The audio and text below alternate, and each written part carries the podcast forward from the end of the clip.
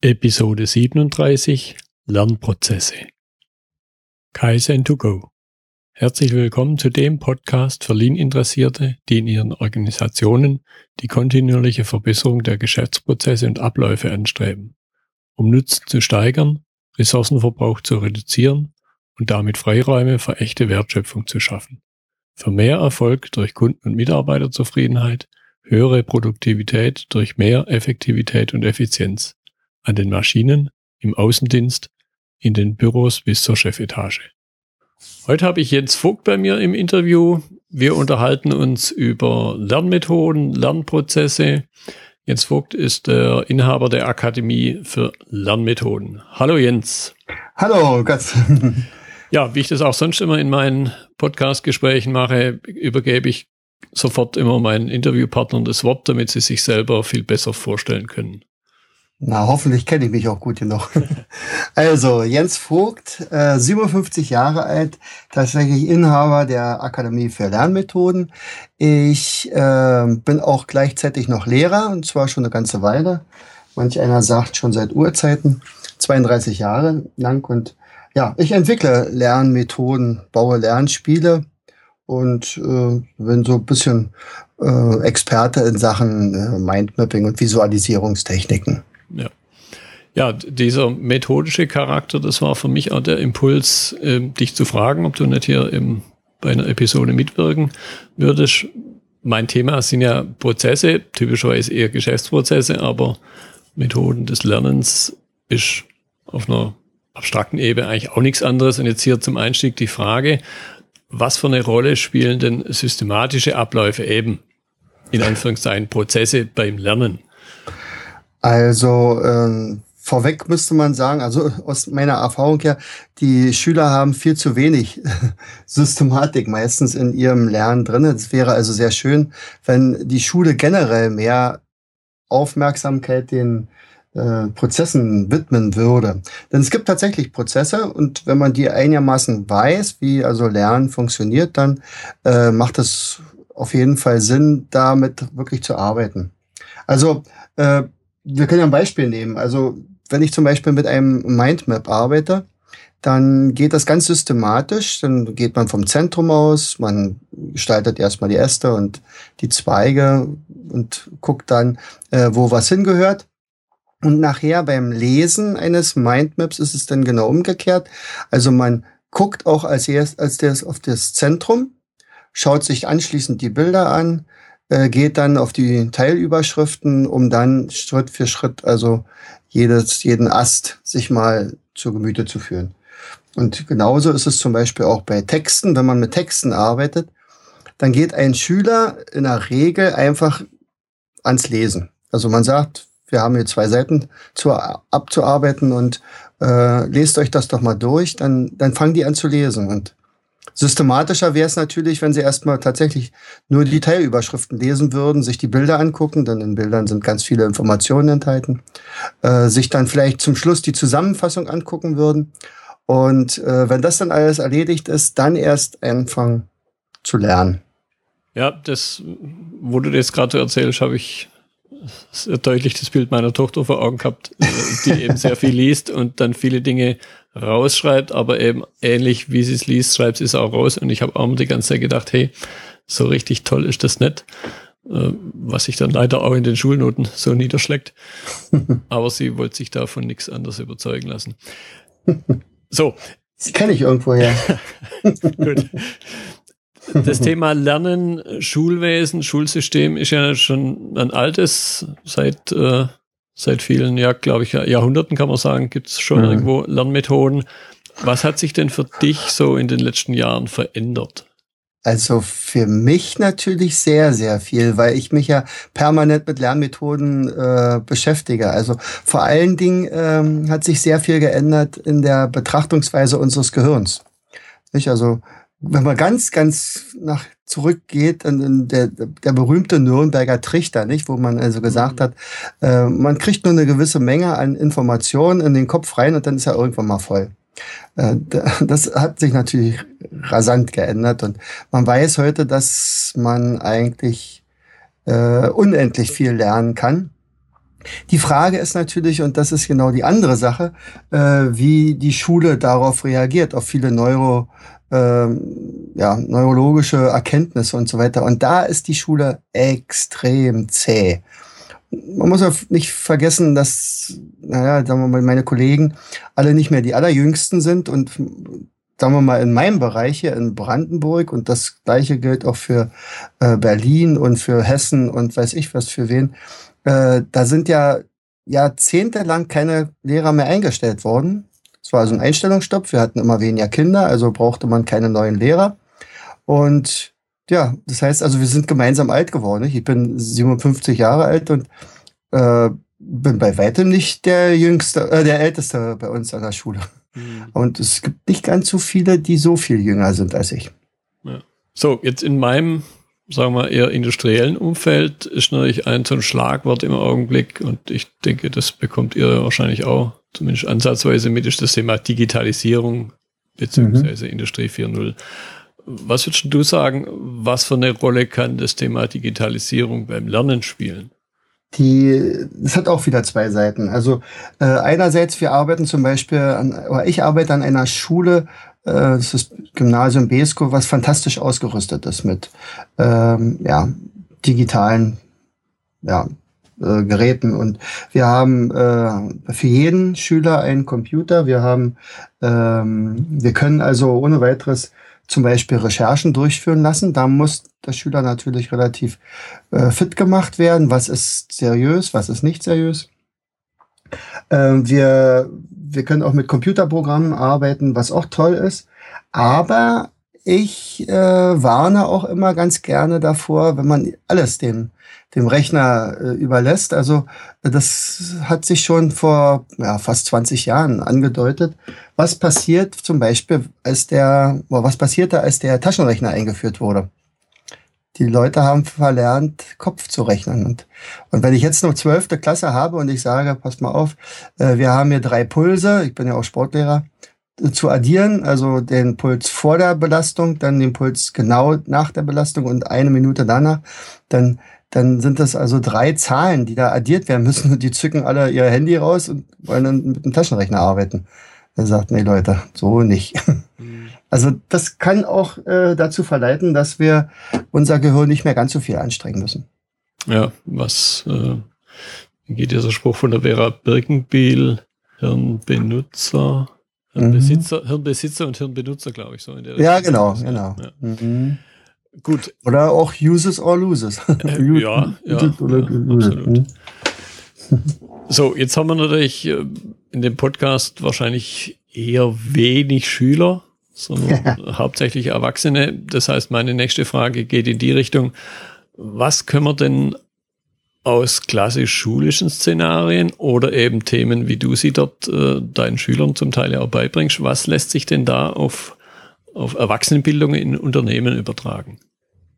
Also man kann eine ganze Menge übertragen. Ähm, generell, wenn es eine gute Lernmethode ist, dann gilt sie für jung und alt. Das, das mal schon mal vorweg. Also eine gute Lernmethode ist für mich, äh, wenn sie möglichst viele Areale im Gehirn aktiviert. Also du hattest gerade Vera Birkenbier angesprochen. Sie sagt ja immer dieses gehirngerechte Arbeiten, also mit der linken und der rechten Gehirnhälfte. Wenn man das hinkriegt, dann ist das schon mal eine coole Lernmethode. Und äh, man muss allerdings äh, bei Erwachsenen immer in Betracht ziehen, die haben schon sehr, sehr lange Gewohnheiten aufgebaut. Die kennen das also noch von früher, so hat man gelernt und gut ist. Und äh, wenn man ihnen jetzt plötzlich ganz neue Methoden zeigt, also zum Beispiel das, was ich zum Beispiel mache mit, mit Gedächtnistraining in, in die Schule bringen, also mit, ich habe eine Almut-Technik entwickelt, die, die ganz leicht zu erlernen ist, aber die eben manchmal auch ein bisschen komisch ist. man sagt, oh Gott, oh Gott, also solche Eselsbrücken, also so bekloppt kann man gar nicht denken. Aber es funktioniert auf jeden Fall. Oder äh, jemand mag es total mit lineal irgendwelche äh, ja, äh, äh, Ergebnisse zu unterstreichen und so weiter. Und ich sage, nee, äh, freie, freies Schreiben und das Blatt quer nehmen und ein Mindmap draus machen oder eine Cover oder so. Ähm, dann tun sich manche ein, tatsächlich ein bisschen schwer. Aber prinzipiell gelten die für alle Erwachsenen. Mhm. Äh, was bestimmt ganz anders ist, ist, also was deutlich anders sein wird, ist, äh, dass man ja den Wissensstoff äh, sehr wohl auswählen muss, denn es muss Sinn haben, was man lernt. Also kein Erwachsener wird sich irgendwelchen welchen Blödsinn äh, antun und sagt, das ist eine Sache, die brauche ich sowieso nicht, also lerne ich die auch nicht. Und wenn, wenn man aber weiß, wofür man lernt und was man damit bezwecken will, deswegen ist das eigentlich effektiver, was Erwachsene. Und es muss also anwendungsbereit sein. Und wenn man zum Beispiel in Firmen ist, naja, ist doch ganz klar, da muss man natürlich auch wissen, in welche Richtung äh, arbeitet die Firma, was sind für Anforderungen dort zu lernen. Und dann muss das also nachher das, der Inhalt sein. Mhm. Ansonsten ist der Wissenserwerb also ähnlich wie äh, bei Jugendlichen. Mhm. Was würdest du sagen, wenn wir uns gerade so ein bisschen bei den Besonderheiten bleiben, was kann man machen, um die Motivation zu steigern? Was ja bei Schülern durchaus auch ein Thema ist, dass die Motivation zu lernen jetzt nicht immer so präsent ist. Das hm. Warum hast du schon genannt. Was wären noch weitere Tipps, was man da tun kann? Äh, ja, also ich bin ja immer so ein Verfechter davon, dass man sagt, Lernen soll Spaß machen. Und äh, Spaß macht es vor allen Dingen dann, wenn man Ergebnisse sieht. Also es muss relativ schnell klar werden, aha, mit der Methode funktioniert es ja tatsächlich. Oder man, man hat vorher das Gefühl gehabt, also ich habe jetzt mittlerweile ein Alter erreicht, da geht das nicht mehr ganz so schnell. Sicherlich, das muss man wissen. Es ist tatsächlich so, dass äh, je älter man wird, dass das Denken langsamer wird. Es hat physiologische Gründe und zwar werden die Neurotransmitter nicht mehr ganz so viel ausgeschüttet oder die Abstände der Synapsen werden etwas größer und so. Aber äh, das ähm, kompensiert man nachher mit Erfahrung und mit äh, gezielterem Vorgehen. Also wenn man also Lernmethoden hat, die wirklich effizient und äh, effektiv sind, dann kommt man relativ schnell raus aus dieser äh, ja, Schleife, sagt man, ah, ich schaffe das eh nicht und so weiter.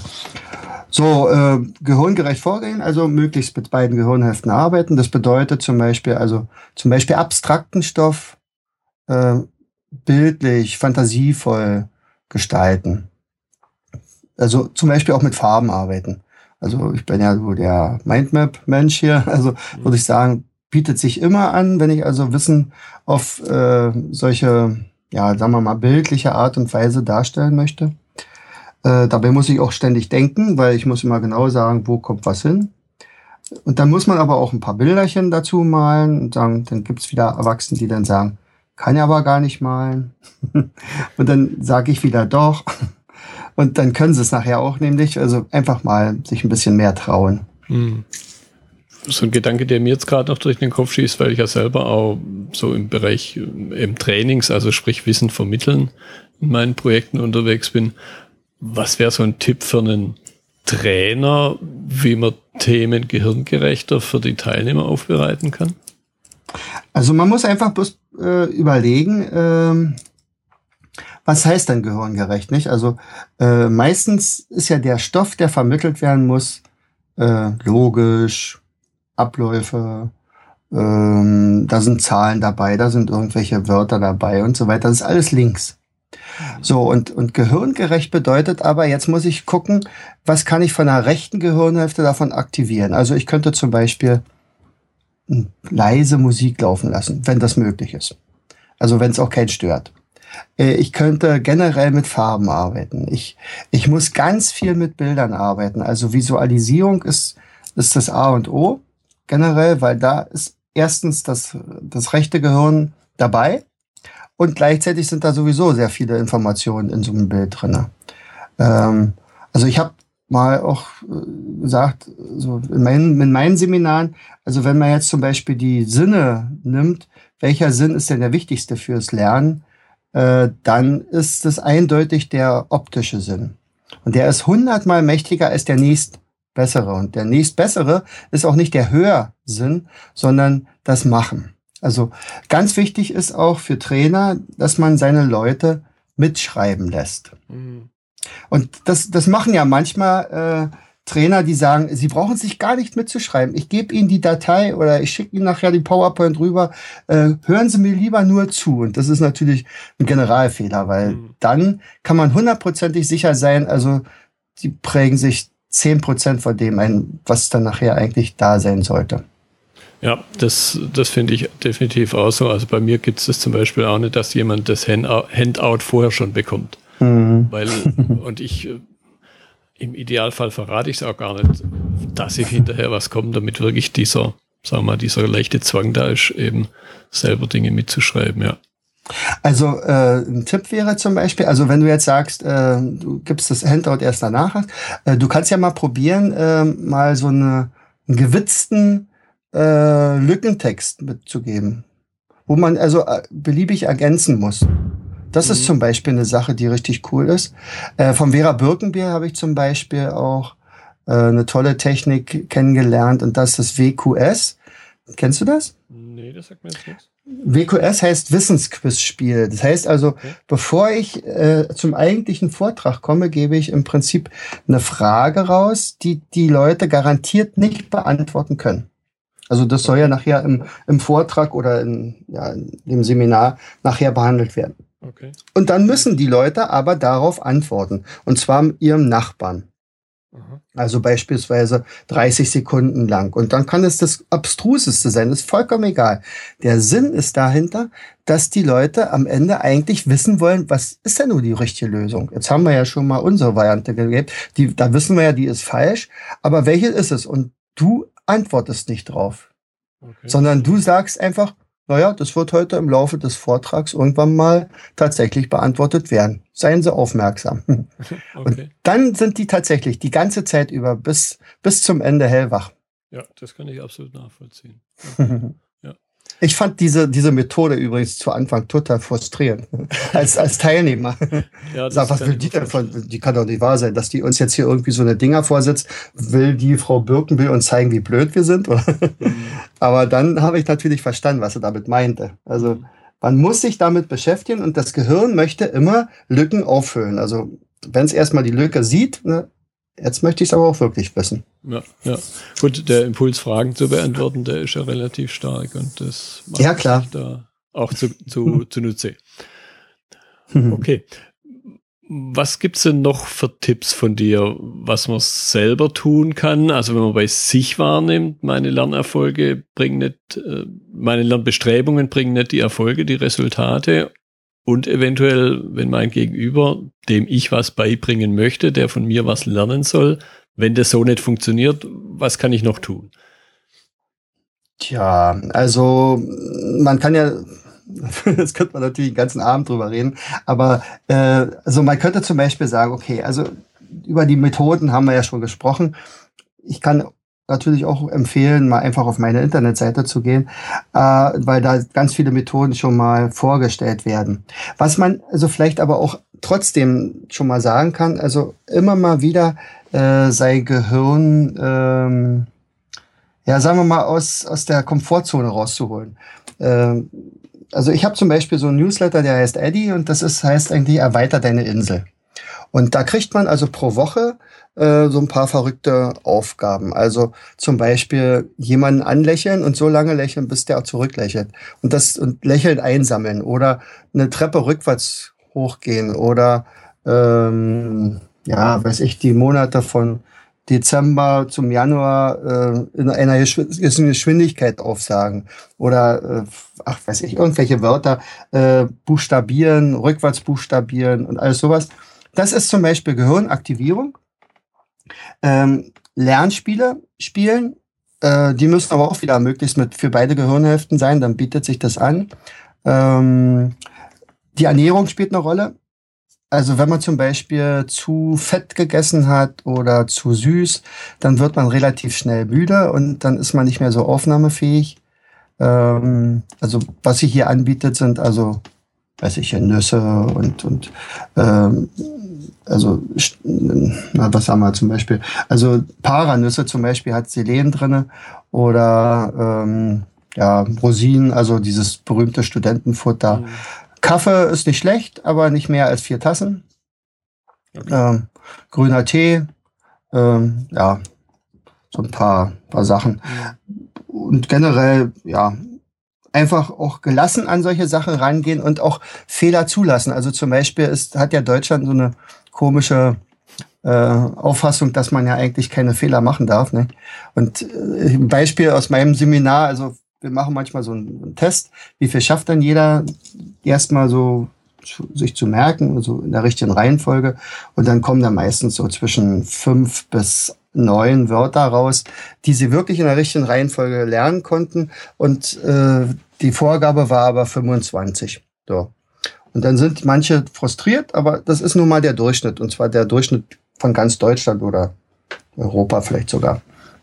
Und, und wenn Sie dann nachher äh, mit einer Methode bei mir auf 24 von 25 kommen, dann ärgern die sich über den 25. Er sagt, auf welchem Niveau, bitteschön, ärgert ihr euch jetzt? Ich will mal ganz kurz in Erinnerung rufen, wie es vor anderthalb Stunden noch aussah. Und dann sagen, ach ja, stimmt. Also irgendwie, man darf hier keine Fehler machen in Deutschland. Das ist totaler Blödsinn. Ja. Natürlich darf man. Ja, ich bin sogar der festen Überzeugung, man muss auf, einem, ja. auf eine gewisse Art und Weise Fehler machen. Ich mache da nur das Beispiel der Wissenschaftler, der an seinem Labortisch steht und ein Experiment durchführt, im einfachsten Fall vielleicht zwei Flüssigkeiten zusammenschüttet mhm. und genau weiß, was im Anschluss passiert. Ja, der hat ja eigentlich seinen Job verfehlt, das kann er sich ersparen. also neues Wissen an der Stelle auch entsteht ja nur durch Fehler. Ja. Wenn ich das Ergebnis vorher schon kenne, schaffe ich da nichts mhm. Neues. Gut, ich muss genau. überall Fehler ja, machen und nicht alle Fehler zweimal, aber diesen, dieses Thema Fehlerkultur und da mhm. kann ich das eins zu eins auf Unternehmen, auf das Umfeld übertragen. Das haben wir natürlich hier auch, dass es einfach nicht zusammen, zusammenpasst. Mhm. Dass, dass Fehler machen dürfen oder wie gesagt sogar eigentlich Fehler machen müssen. Zumindest wenn man, mhm. wenn man was verbessern möchte. Ja, genau. Okay. Also äh, wenn, wenn vielleicht noch, äh, sagt man, also je motivierter man rangeht äh, ans Lernen, desto leichter fällt es einem ja auch noch. Das sollte man vielleicht auch noch äh, ergänzen. Sagt. Also das ist schon, schon sehr wichtig. Also ich möchte es unbedingt wissen, weil ich den Sinn dahinter auch verstehe dann ist das mindestens 50 Prozent leichter, als wenn ich sage, ich muss halt lernen und, und, und sonst kriege ich die Prüfung nicht hin oder, oder ich muss das halt für meinen Job machen oder keine Ahnung. Und wenn man dann aber äh, zum Beispiel äh, Gleichgesinnte findet, die also eine ähnliche ähm, ja, Auffassung haben, also zum Beispiel Lerngruppen bildet, dann ist das auch nochmal leichter. Aber wichtig ist, immer mal wieder aus der Komfortzone rauskommen. Das ist schon ziemlich, ja, also eine der wichtigsten Sachen überhaupt. Alles, was mit Kreativität zu tun hat, ist schon ziemlich cool. Ja. Ja, und letzten Endes geht es dann hier auch wieder ein Stück weit um Routine, als an der Stelle eher um Routine durchbrechen. Mhm. Trotzdem aber eben, ja, man könnte ja fast sagen, im Routine durchbrechen wiederum Routine gewinnen. Mhm, ja, könnte man so sagen. ja. Und, und gerade so dieser Aspekt, den du gerade, oder das, das Stichwort, das du gerade noch gesagt hast, Kreativität, gibt es ja durchaus Menschen, die sagen, ah, Prozess und Kreativität schränken ein. Bin ich persönlich auch nicht der Meinung. Ich denke, es gibt schon gewisse Kreativitätsmethoden und das sind ja auch Prozesse, die man nutzen kann. Und ganz wichtig eben dann mit den Ideen, die man in der Kreativität entwickelt ja auch sinnvoll was damit macht und nicht einfach nur im, im luftleeren Raum dann verpuffen lässt. Hm. Wir haben äh, letztens mal mit einer Erwachsenentruppe auch mit einer Firma äh, mein Almut-Spiel gespielt. Das ist so eine Art Name Stadt Land Spiel, bloß ein bisschen spannender. Ähm, und Entschuldigung. Ähm, und tatsächlich ist es da so gewesen, dass wir dann also sehr kreativ geworden sind anschließend. Also mit, spielerisch generell. Ich habe auch letztens mal äh, ein, ein ganz neues mit eine ganz neue Methode kennengelernt. Äh, die heißt die Lego Serious Play, glaube ich. Mhm. Ist total genial. Ja. Also das, das ist für alles anwendbar, also in jedem Fall auch für Erwachsene. Die kriegen dann so ein kleines Säckchen mit Lego-Bausteinen und sagen hier, äh, und wir haben damals äh, einen Autisten, wir mussten einen Autisten darstellen und wie ein Autist äh, ein Seminar durchführen könnte mhm. vor normalen, sozusagen, die keine Autisten sind. Und er will eigentlich mit darüber bringen, wie ein Autist fühlt. Und das sollten wir mit Lego-Bausteinen darstellen. natürlich war es ganz wichtig, dass man dann anschließend das interpretiert, was man da gemalt hat oder gemacht hat. Mhm. Und das war so genial. Also dieser Mensch, der hat gesagt, es waren jetzt nur fünf Leute, die da mitgemacht haben, aber ich sehe das jetzt in einem ganz anderen Licht. Mhm. Und das ist einfach kreativ. Mhm, mhm. Okay. Noch zum, zum Abschluss, du hast gerade dieses Stichwort Almutspiel, wenn ich es richtig mir notiert habe, äh, mhm. genannt. Erzähl da noch ein bisschen ein paar Sätze drüber. Na, dieses Almutspiel, das ist äh, ein, ein Spiel, wo man 75 Begriffe in einem kleinen Säckchen hat. Man hat einen Würfel mit äh, zehn Seiten und dieser Würfel legt fest, wie viel, äh, also man hat noch eine ABC-Liste, das muss man noch dazu sagen. Und äh, wenn man jetzt so einen Begriff zieht, sagen wir mal im Garten. Und da muss man innerhalb von kürzester Zeit zum Beispiel eine Sechser-Serie von Buchstaben belegen. Also das könnte der Apfelbaum sein, ein Brunnen, Klematis, Dusche, weiß ich was. Und wer als erster das hat, der sagt Stopp. Mhm. Und, und ja, und dann gibt's Punkte und so weiter. Das ist total witzig. Also ich setze das manchmal ein im Unterricht als, als Einstieg. Und dann machen wir eben alles, was grün ist oder alles, was spitz ist. Und, äh, und dann ziehe ich dann irgendwann mal eine Karte, da steht's mal auch drauf. Ähm, ach so, das darf ich jetzt gar nicht sagen, vielleicht. Fällt mir gerade ein. also, äh, wenn ich nämlich zum Beispiel dann dran bin und sage, okay, jetzt wollen wir mal sehen, und, und, und da steht dann zwar drauf im Garten, aber ich sage, hey, das ist ja ein Witz, das ist ja witzig. Also afrikanische Hauptstädte, so, na wollen wir mal. Ich mache nämlich Erdkunde. Okay. Und, und dann schreiben die natürlich auch afrikanische Länder oder Hauptstädte oder Flüsse oder was auch immer. Ja, und, und das macht unglaublich Spaß. Ja, also das ist zum Beispiel ein so ein Spiel, was ich entwickelt habe. Mhm. Ja, kann ich mir gut vorstellen, dass sowas eben in einem klassischen Seminarszenario dann auch Sinn macht, um, um die Leute ein bisschen aus ihrem normalen Kontext rauszureißen. Garantiert. gut. Ich ja. denke, äh, ich werde in den Notizen zur Episode auch deine, deine Website verlinken. Da werden die, die Zuhörer sicher noch viele spannende, spannende Inhalte finden, Ideen entwickeln, wie man das eigene Lernen, wie man das Lernen von anderen optimieren kann. Denn darum geht's ja die ganze Zeit bei meinem Podcast. Mhm.